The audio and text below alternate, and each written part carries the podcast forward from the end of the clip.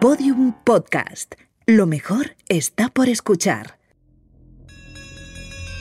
Las cronoficciones de Ser Historia.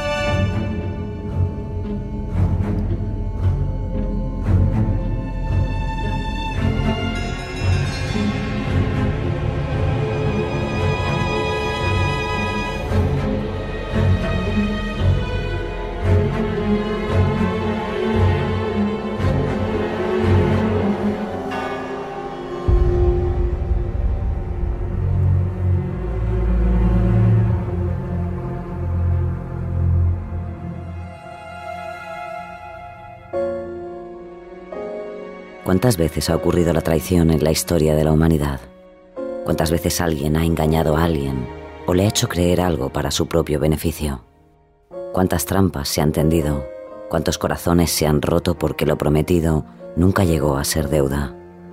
La traición es una de esas cosas que parece que no pasa de moda. Se dé en la época que se dé, con los valores de un lado o del otro, la traición se mantiene intacta y tristemente siempre es nueva.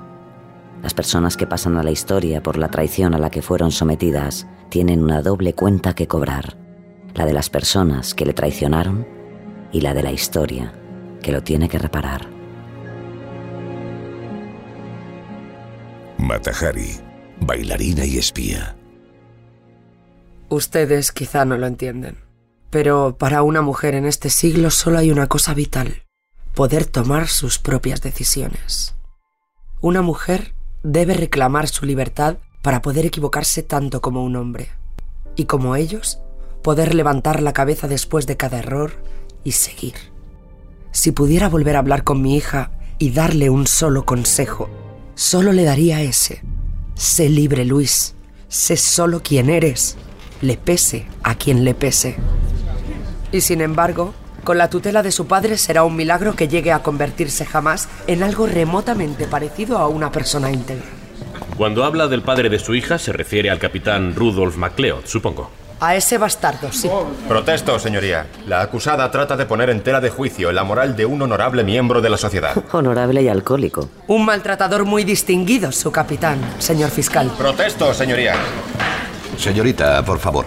Este tribunal le ruega que se abstenga de hacer comentarios. Limítese a los datos. Como si a este tribunal le interesaran mucho los datos. Con la venia, señoría, el Ministerio Fiscal no ve a dónde quiere llegar mi colega de la defensa con esta línea de interrogatorio. Señoría, se está juzgando a una persona por razones muy graves. La historia de mi cliente demostrará que no todo es lo que parece. Le dejaré proseguir, abogado, pero no se entretenga. Gracias, señoría.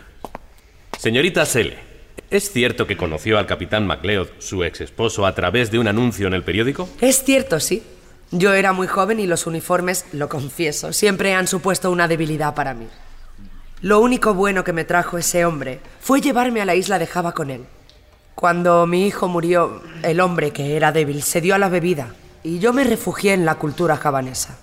Allí aprendí a ser la bailarina más exótica y cotizada de París. De algo tendría que vivir, ¿no cree? Y a su vuelta a Europa en 1902 se separaron legalmente, consiguiendo el divorcio en 1906. Así es. Y se las ingenió para quitarme la custodia de mi hija, Louise Jean. Nunca le perdonaré por eso. Ha tenido usted una vida dura. He hecho lo que he podido para sobrevivir. No tengo más preguntas, señoría. Su turno, señor fiscal. Proceda, por favor. Gracias, señoría. Allá vamos. Tranquila y contenida, ¿eh, Matahari? Señora Margareta Zeller. Me llamo Matahari. O además de mi libertad también quiere quitarme el nombre. Matahari, sí. Significa el ojo del amanecer, ¿es así? Sí. Señorita Matahari, ¿dónde estaba la noche en que Alemania nos declaró la guerra a los franceses, el 3 de agosto de 1914? Estaba en Berlín. ¿Ese es un delito? ¿Y quién era su acompañante esa noche? ¿Un admirador de mis espectáculos? ¿Le importaría decir a este tribunal el nombre de ese admirador? Los hombres con los que me relaciono suelen tener esposa e hijos. No seré yo quien les destroce la vida revelando sus identidades. Lo haré yo entonces. Aquella noche estaba usted cenando con el jefe de la policía de Berlín y me juego la mano derecha que brindaron para celebrarlo. Pues le deseo que se maneje bien con la izquierda para cuando su mujer le mande a hacer gárgaras. Eso no es tranquila y contenida, Matahari. Modere su lenguaje, acusada. Hay algo que no entiendo, señorita Matahari. ¿Por qué una bailarina de su talla y fama se convirtió de la noche a la mañana en una espía al servicio de Alemania? O lo que es lo mismo, en una enemiga de Francia en el primer gran conflicto en Europa a escala mundial. ¡Protesto! Se está dando por sentado que mi cliente es culpable de las acusaciones cuando aún no han sido demostradas. Reformularé mi pregunta. ¿Por qué fue a casa del embajador alemán en Ámsterdam, el señor Eugen Kramer, cuando ya había estallado la guerra? ¿Yo a casa de Kramer? Señor fiscal, me temo que no entiende usted a los hombres. Yo no voy a sus casas. Son ellos los que vienen a mí.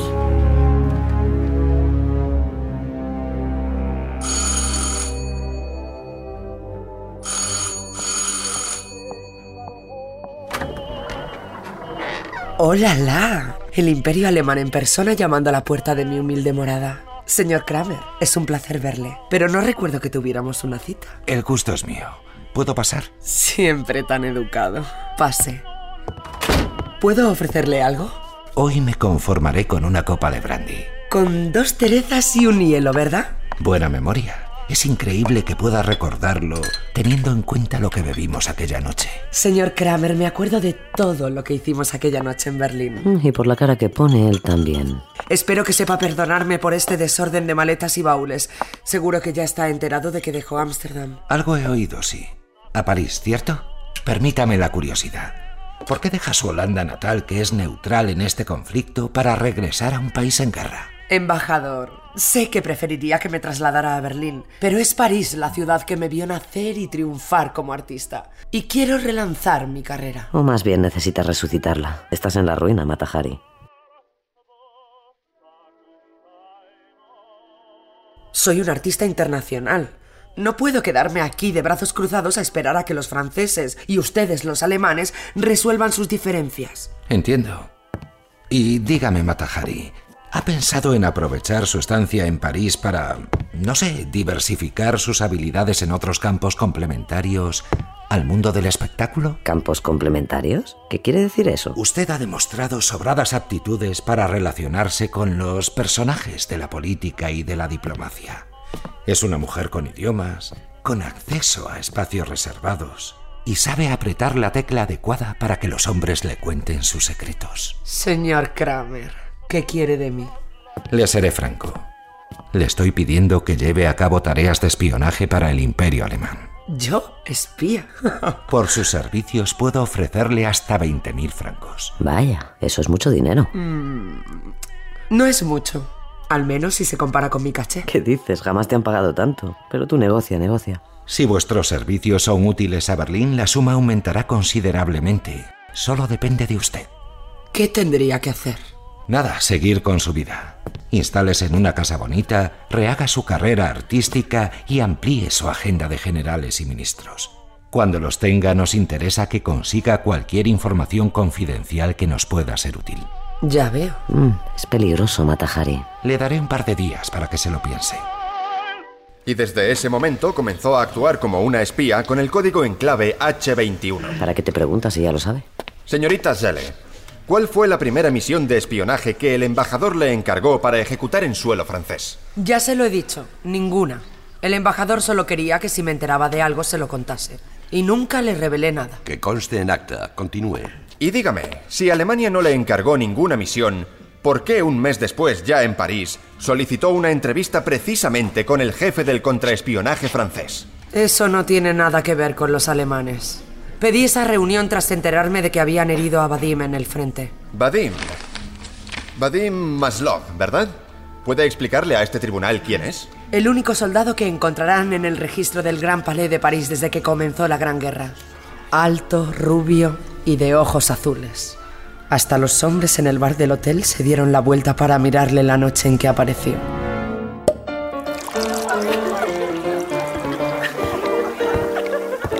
Buenas noches, madame. ¿Le importa que me siente? La barra no tiene dueño, soldado.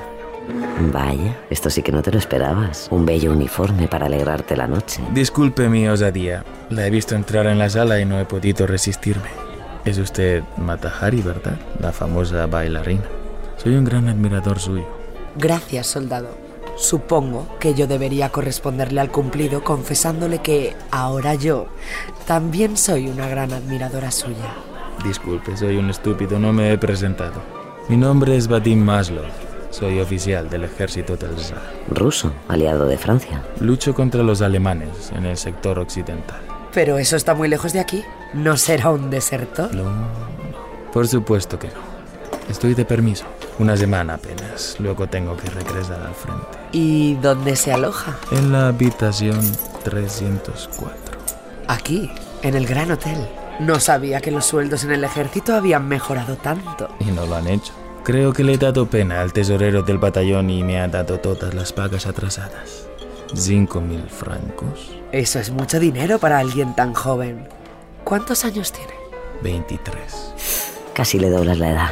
Me he hecho la promesa de regresar a las trincheras sin una sola moneda. No me gustaría que otros se gastara mi dinero en caso de que me maten. No dejaremos que eso ocurra. ¿Cuánto tiempo tiene de permiso? Siete días y siete noches. Quiero olvidarme de todo.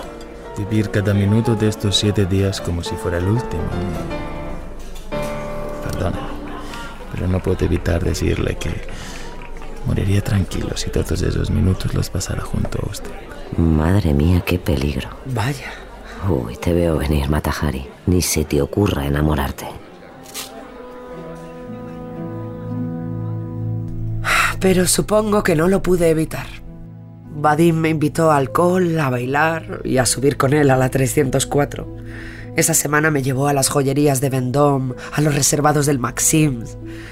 Me consintió como a una niña y me ensalzó como a una reina. Nunca pensé que me enamoraría tanto de un hombre. Pero ocurrió. Nadie le dice al amor cuándo llamar a tu puerta. Sin embargo, todo tiene un final y a Vadim se le acabó el permiso. Se fue y yo me quedé en París. Nunca volví a ser la misma.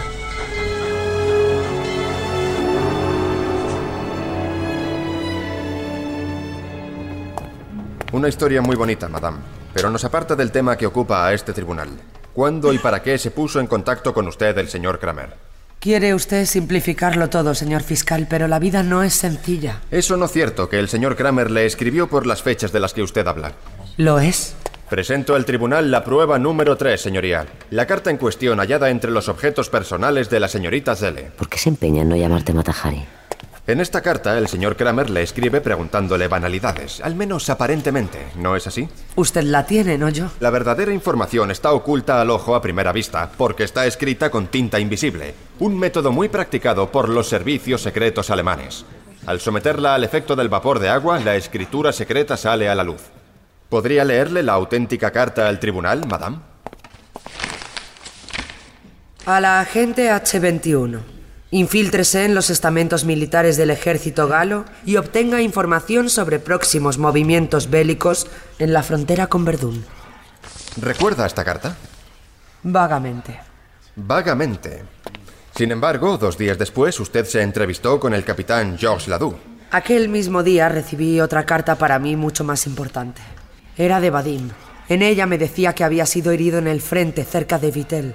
Tenía lesiones graves de pulmón por gases asfixiantes y pérdida de visión en el ojo izquierdo. Tenía que ir a verle. Pero Vitel era zona militar. Por eso necesitaba un permiso especial. Solo la DU podía proporcionármelo. Y yo le conocí. ¿De qué, si no es indiscreción? Sí es indiscreción. Le conocía. No necesita saber más. ¿Pretende hacernos creer que solo fue a ver a Ladú para pedirle ese permiso? ¿Que no intentó matar dos pájaros de un tiro son sacándole la información que le pedía Kramer? Protesto, señoría. Denegada. Puede pensar lo que quiera. Aunque es cierto que sí lo pensaste, aunque solo fuera de manera fugaz.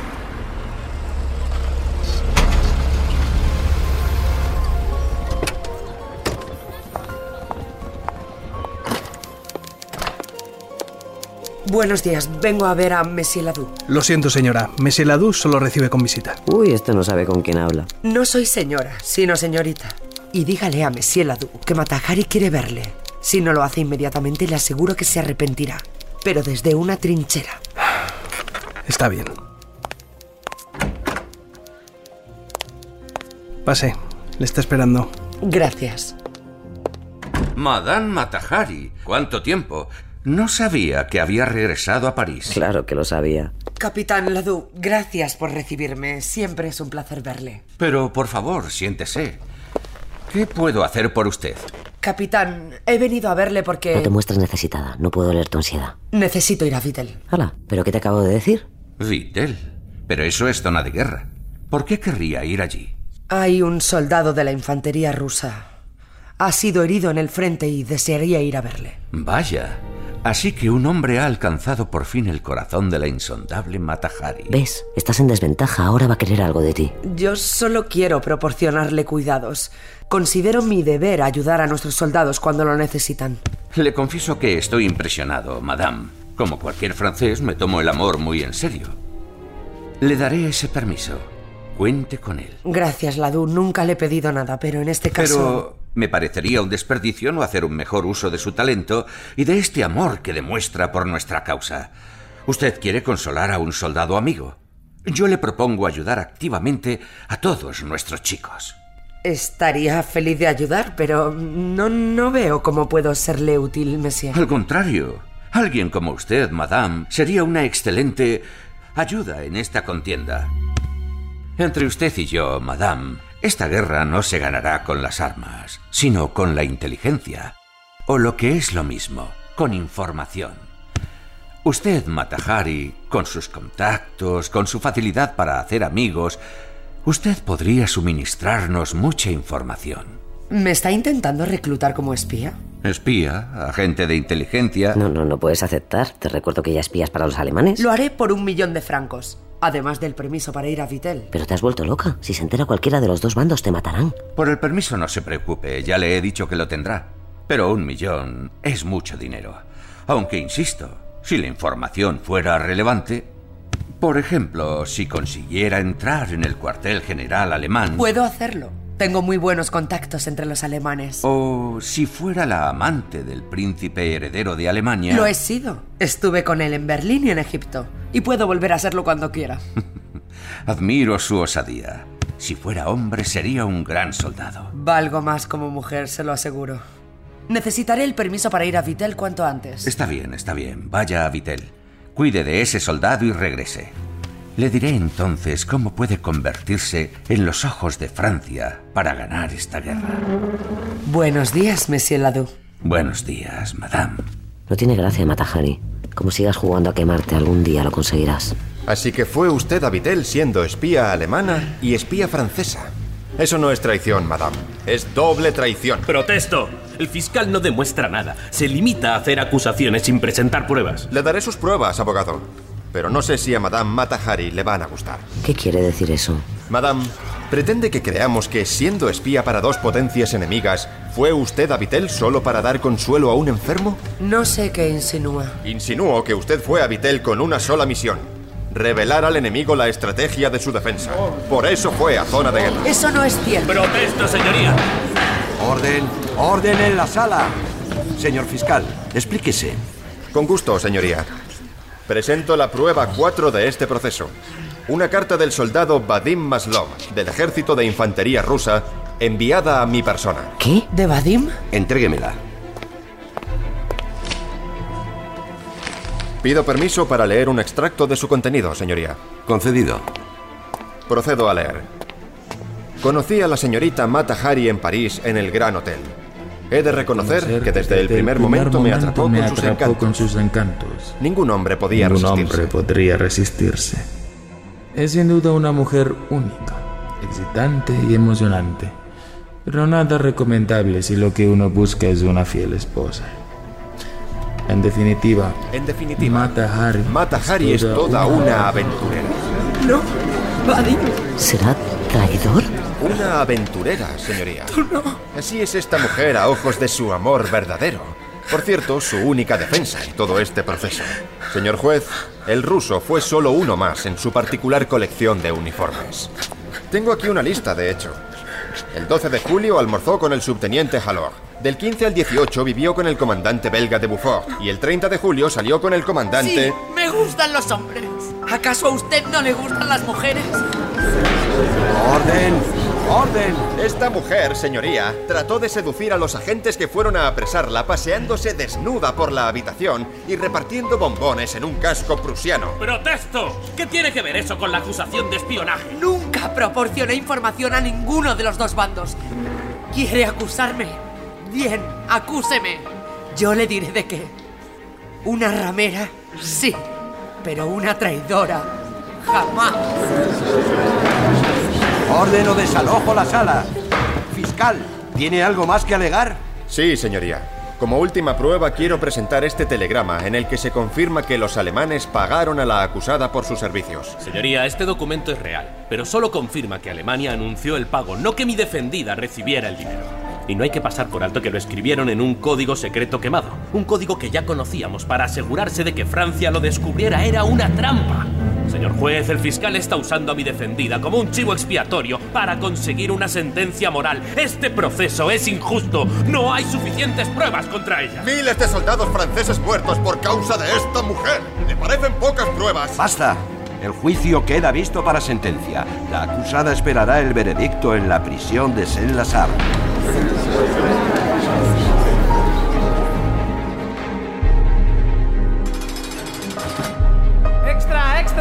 ¡Matajari a la espera de sentencia! No tienen pruebas, Matajari, no pueden condenarte.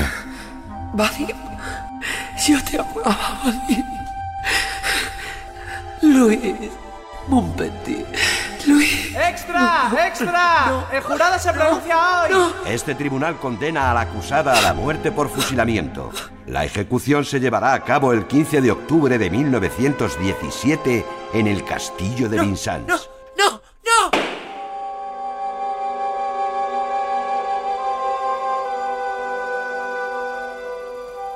En nombre del pueblo de Francia, la señora Margareta Atzele MacLeod ha sido declarada culpable de cometer actos de espionaje contra Francia y de ayudar al enemigo. Por estos hechos, ha sido condenada a muerte. ¿Desea decir una última palabra? Soy inocente. Solo espero que la historia haga justicia con mi nombre. Véndenle los ojos y átenla al poste. No, no. Quiero ver. No lo hacen por ti, sino por ellos. Tienen miedo de que les seduzcas mientras disparan. Pelotón, presente en armas. Apunten. Adiós, caballeros. ¡Fuego! ¿Qué hace, señor? Está muerta. Es mi deber asegurarme. Estaba ya muerta, señor. ¿Dónde van? No he dado la orden de retirarse. ¿Dónde van? ¿Dónde van? ¡Vuelvan aquí! En esta cronoficción han participado Ana Alonso como Matajari, Jos Gómez como el fiscal, Héctor Checa como el abogado, Íñigo Álvarez de Lara como Vadim, José Pinto como Kramer, Rafael de la Rica como Ladú, y las voces invitadas de Julio López, Roberto García, Alejandro Otegui y Juan Aranaz. Adaptación de Alejandro Silva y Mona León Siminiani. Con la colaboración en el programa de Juan Ochoa. Realización y diseño sonoro Alejandro Otegui. Producción David Tomillo. Dirección Mona León Siminiani. Este relato es una ficción, no obstante está basado en hechos y personajes reales. Cualquier parecido con la realidad puede o no ser una coincidencia.